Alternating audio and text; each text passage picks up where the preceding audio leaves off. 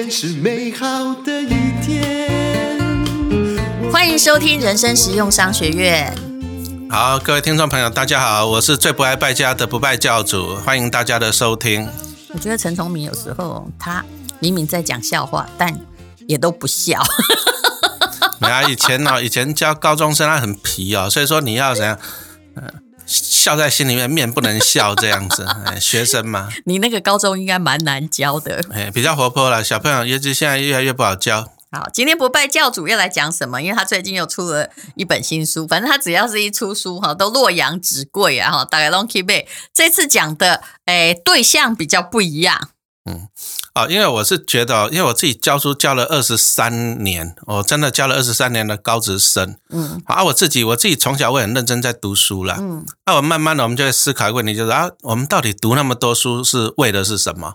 啊，会去思考这个问题。那再就是因为我在自己在学校嘛，啊，我有看过很多小朋友，就是说有些学生就是说那种就是天生就不会读书的，嗯，啊，有些人就会开玩笑说那去投胎好的，因为投胎是你看他就是那个样子的，嗯，啊，所以说我们就会思考问题，就是说啊，现在台湾就是哎，大家还是升学主义为主嘛，是。啊，考上好的学校啊，将来人生就顺遂了嘛，啊，其实是不是，其实没有啊，我都人生活一半就会发现说不啦，我看搞啦，因为我看你很厉害，你都还跑去再去念个商学院什么的，我还去念博士，可是不是这样，而是我是看，比如说我我从小都念第一志愿学校，这是事实，嗯、可是看我的所有的同学什么，我告诉你，我们也都活平均值啦，嘿嘿然后比如说北一女的那个。呃，学生哈，我们以前不是校训都是教我们叫做呃什么齐家治国一肩双挑，结果哎，其实我告诉你，刚好一半一半呐、啊，有一半是后来在有工作，但是我们那个年代有一半根本就是家庭主妇啊，对对对，嗯，所以没，但是人很怪，讲到哎，你新书名字还没讲哎，哦，打造小小巴菲特，好，赢在起跑点。会不会读书？他们觉得有命啊！但是也有台湾人也有个很奇特的想法，叫做有没有钱哈、啊？几先一生注定赚的钱就是注定的啦。嗯嗯、那你看法如何？显然你的要打造巴菲特，就是表示这不是注定的呀。对呀、啊，因为我自己啊也是很认真读书啦。淡如姐应该是第一志愿就台大嘛。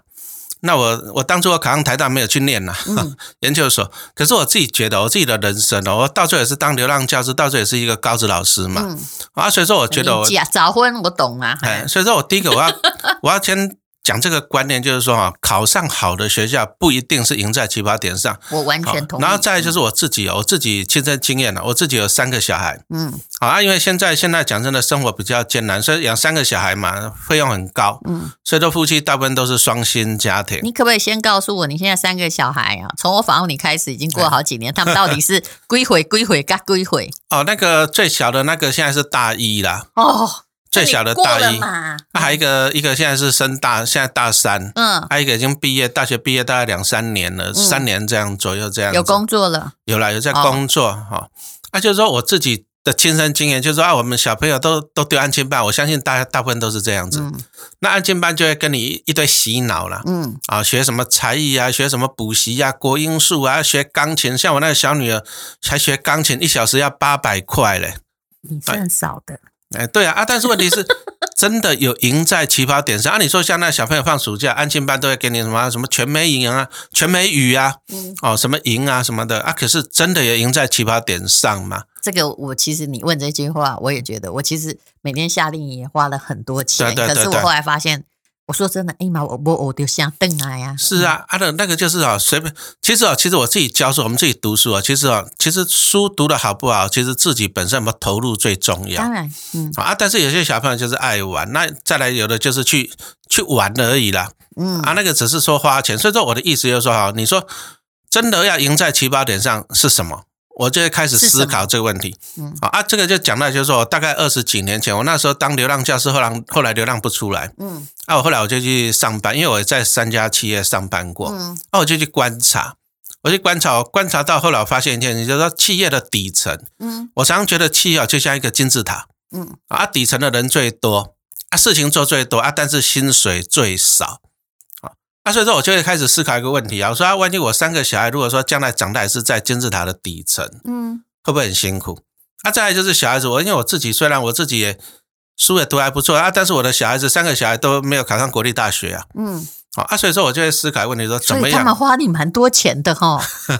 现在应该是小孩子都花父母亲很多钱，现在应该是每个小孩子都花父母亲很多钱啊。但是读书读书能不能读得好，其实这个一半也是看天赋了。我在这里跟你一个小跟你讲一件事，我觉得有的小孩叫什么叫贴心的小孩？我弟的小孩他成绩真心不怎样，可是他因为以前念私立中学已经念很多钱，当、嗯、他考大学的时候。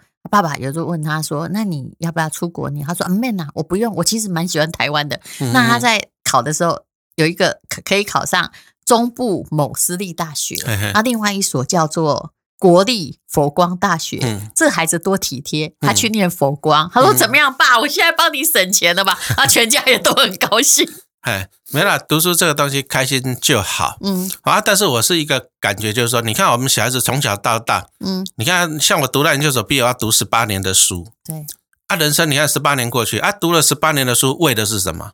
工作赚钱啊。所以说你读书到最后工作赚钱。所以说我就想说，什么叫做赢在起跑点上？如果说你的小孩子不会读书，不爱读书，嗯、啊，其实会读书、爱读书也不一定，讲真也不一定有好的收入啦。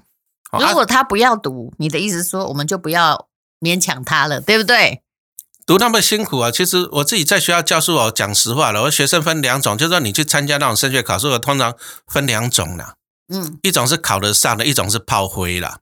对，啊，这个是现实。嗯，啊，这个是现实。所以说我今天讲的就是说，如果说哎，我相信百分之九十的小孩子都是这样，他可能不是那种出类拔萃的。啊，他将来在社会上如果会辛苦，所以说我就想说，什么最重要？其实投资理财最重要啊！这个就在书中我就写我一个亲身的经验嘛。我觉得就是说我附和这句话，就是不管你会不会读书啦，投资理财你自己一定要有主张，否则就会落到像我们哦，我真的遇到太多，刚刚我才回他告诉我说，其实我身上没有积蓄。下个月就要断炊，然后他是一流大学毕业，这种人我遇到好多。对啊，可是你五十岁再来投资，讲真的有点慢了啊。所以说我那时候就在思考，二十年前我就在思考说，啊，小朋友，嗯，哦，其实小朋友，我们投资像淡路姐都知道，投资最重要是靠复利，对，复利要靠时间，就是爱因斯坦说的，啊，所以说世界的奇迹，对，啊，所以说小朋友来讲时间最多哈，所以说大概在坡道很长。嗯，对，所以说哈，大概在二十年前那时候，因为我那时候民国八十九年，我儿子出生吧，嗯，啊，我大女儿是八十四年出生的，嗯、啊，我那个时候还在企业上班呢，因为流浪了五年，嗯、后来流浪教师教你，后来在企业上班，嗯，好，我就两个小朋友把他带去股票开户，嗯，啊，他们两个的很好玩，他们两个的证券户号就差一号而已，哎，等一下，那时候几岁？啊，一个刚出，一个出生大概一岁半岁一岁呀，啊，一个大概六岁呀。嗯，你二十几岁出头就结婚了哈？哎，那个时候那个时代了，我大概二十八岁左右吧。哦哎，反正那个时代比较晚婚。好，所以那两个你真的就按照巴菲特原则，就从小让他有账户。有。那那怎么理财呢？那时候显然是你理财，不是都是我理财啊，都是我理财。嗯。那其实那时候开户，那时候想的很简单，就是领纪念品啦。哦。因为你看啊，你一个人领只能领一份啊。以前那个时代纪念品分很多啊，我都要拿一个布袋去装啊。而且一股也有嘛，嗯。所以我那时候其实分散到小朋友户头，第一个是为了领纪念品，好啊。第二个我就在思考一些问题，就是说啊，我们投资股票为的是有钱，嗯。但是你有钱人就怕万万税嘛，嗯，赠与税、遗传税啊。所以说我那时候我记得有两个小朋友，就是啊，每年赠与他，比如说老大就赠与他两年。啊，那个时代好像一年是免税额赠与是一百万左右，我记得是一百还是一百一那个时代。那我就先先给女儿两年，啊，再再给儿子两年。等一下，你那个两年一年一百万，那两年就两百万呢？对啊，你真是个有钱的爸。没有啦，那个时候因为我三十出头吧。嗯、对啊，但是因为我自己从投资股票投资很久，嗯，啊，我从大概那时候从开始读书研究所，民国八十几年就开始一直投资，所以说慢慢身上也是有一些积蓄。真的蛮厉害，真的是一出生就开始。开始在想那个赠与税，第一个是想到纪念品了。嗯，好，因为小朋友你也知道嘛，小朋友一人一张，我就可以多领两份纪念品了。嗯，你那个年代纪念品比较好。对对对啊，台积电都有发纪念品，我都还有印象。嗯，啊，所以说就这样啊，但是慢慢的哈，我们慢慢的，其实我也只有赠予小朋友两年。哦。啊，两年啊，两年完我就没有赠与了，因为我自己资金，我我资金也没那么多啊。二十岁就两千万了。哎啊，对啊啊，但是但是二十年后，二十年后，因为我最近出亲子理财嘛，嗯，然后我就把这段过程写进去，然后我去看了一下我大女儿的账户，对不对？就哎多少？是，好想知道。两千，其实我粉丝团有贴了，二月那时候贴大概两千一了。哦，两千一啊，其实就是只有前面那个起刚开始是两千两百，对不对？对。然后后面每个月多少？领到股利就在，我没有，我这一年操作一次啊，领到股利再买回去，这个复利也相当恐怖哎。其实也还好，反正就是。有啦，有超过，反正就是就是，其实就是、就是、中间没有任何定期定额嘞，就只有前面那两千买股票，然后进去进去。因为我三个小孩，一个人一个人给一次，我、啊、我没那么多钱，也就是那两百变两千了啦。对啊，但是因为我自己、哦、你也知道，我自己后来只是一个高职老师，我的收入就那么多啊，嗯，啊，我的收入就那么多，所以说是靠小朋友的钱呐、啊，就是靠他自己的钱，所以说基本上像我那个小朋友户头，我大概。就是那种放着不理他，一年买一次这样子。请问他知道吗？他知道啊，但是我觉得他也不能用，反正就在那儿、欸、不能用，老爸在管啊。但是我觉得小孩子这个你要把他教育好，就是说，欸、其实小孩子会不会读书啊，会不会赚钱，这个是其次。嗯、我觉得他的品性要好，嗯，好啊。所以说哈，其实我自己的观念就是，你说像那老大，他毕业也去上班个三年，其实他大学都在打工，嗯，他自己去存，自己去赚生活费。啊，他大学三年，他毕业以后毕业三年，哦，很辛苦啊。他做那个服务业的，嗯，早上五点就要起床，啊，有时候晚上六七点才回家，嗯，好，我让他去上班上，因为我觉得小孩子还是要去上班，让他知道钱难赚啊。我要让小朋友知道钱难赚，这样。我知道他心里两个账户，一个是我赚的，一个是我爸赚。我爸赚随便花，我赚的就要辛苦省。没有，我年轻的时候是帮小孩子想，我说啊，你长长大以后。第一个，你这一份薪水你可以生活啊，但是淡如姐知道台北市房子很贵啊，所以我就想说，你从小帮你存一批股票，啊，你长大你领股利，你领股利，你就可以帮你去支付对房贷嘛。你这算起来真的很精神，我想大家都会说哦，就一刚开始哦，爸爸并没有给他定期定额，就是那个两两百万，然后有他有买对股票，好买买对就是陈老师讲的那些股票，然后他本身有复利。结果一个是两千，那沙因呢都变两千万。然后你想想看，这样大学不管怎样都不需要就学什么贷款，万一以后去就算念哈佛，用自己的钱也也念毕业的啦，都可以啊。啊，其实其实这个就是啊，真的帮小朋友赢在起跑点上。为什么？比如说你说像这两千好了。我随便去存个什么，比如说我把它全部转换了，转换成零股息就好了。嗯啊，你说像谭尼、亚尼这种大概六趴七趴的，对，我随便我领个六趴的就好了。我要六趴的话，你看两千零六趴，一年一百二，平均一个月十万呢。专做高股息的，那你就算一点零五或一点零六，每天这样复利乘，对，差不多啊，存二十年就这样。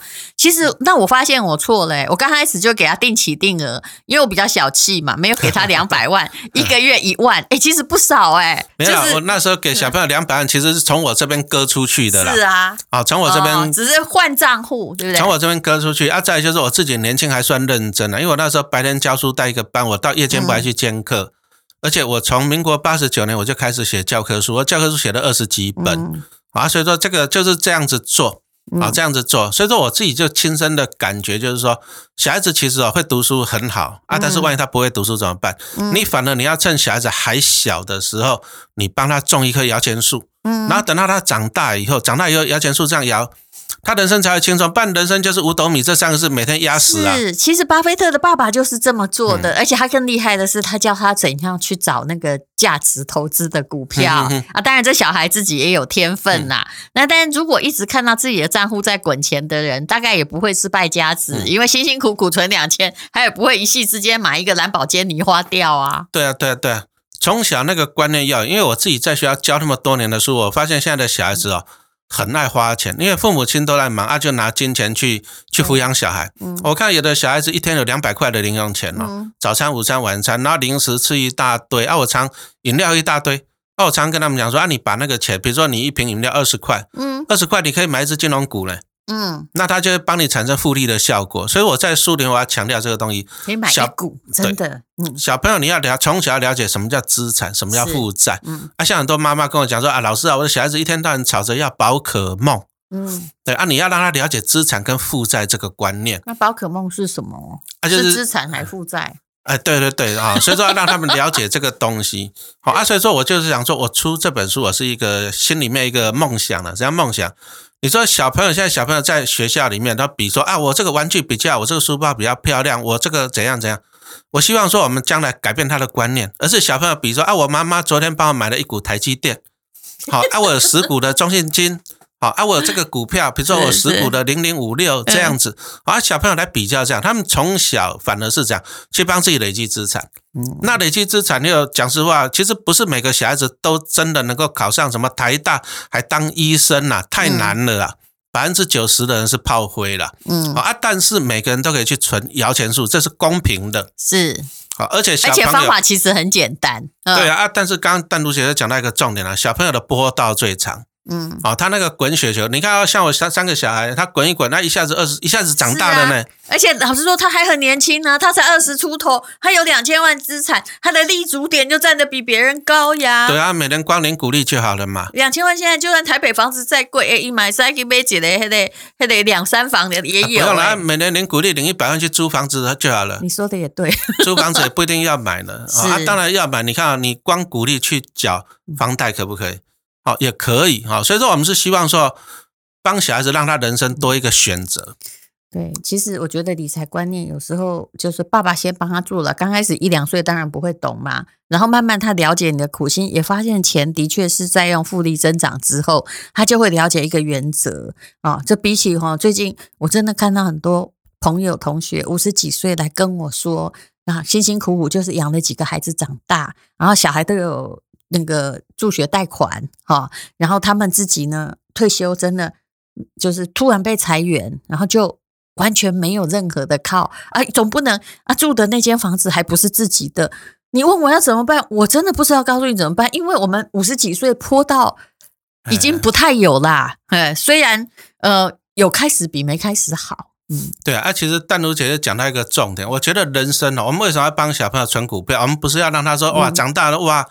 老爸帮我存股票，我可以好吃懒做爽一辈子。我们不希望这样，嗯，我们是希望说他人生多一个选择。是，好，我们觉得真的是觉得，像我们也是辛苦一辈子。有时候我们觉得说，人生如果能够再回去，我我可能不想那么辛苦，因为这世界还是很美好的，很多可以体验。好啊，但是我相信百分之九十的上班族没有办法，因为就是一整天被工作压着。是，所以说他虽然他有梦想理想，但是他人生他没有选择权。好啊，所以说我们从小帮他种摇钱树，甚至你上班族帮自己种。等到你老了，或者是小朋友长大了，你人生有选择权嘛？嗯、啊，有选择权就可以过自己想要的。是，其实你有足够的金钱，然后穿衣吃饭，然后住家不愁，就表示说你并不需要真的去看别人脸色去做不是自己想要做的事情，那也不必付出体力来过劳死啊，可以过着很美好的人生。好，这个请大家哈去看一下哈，如何打造小小巴菲特。哎呀。原来我一开始我是有理帮小孩理财，但也错了呀。原来他这样做法呢更漂亮哈。呃，好，那每一个父母都要好好的想一想。就有时候如果他没有天分，他每天花那么多钱让他去学钢琴，你还不如开始啊，按照这个傻方法，然后帮他理财，他未来所站的立足点哦，至少遮风避雨的能力比较强。呃，谢谢陈崇明老师。好，谢谢淡如姐，谢谢大家的收听。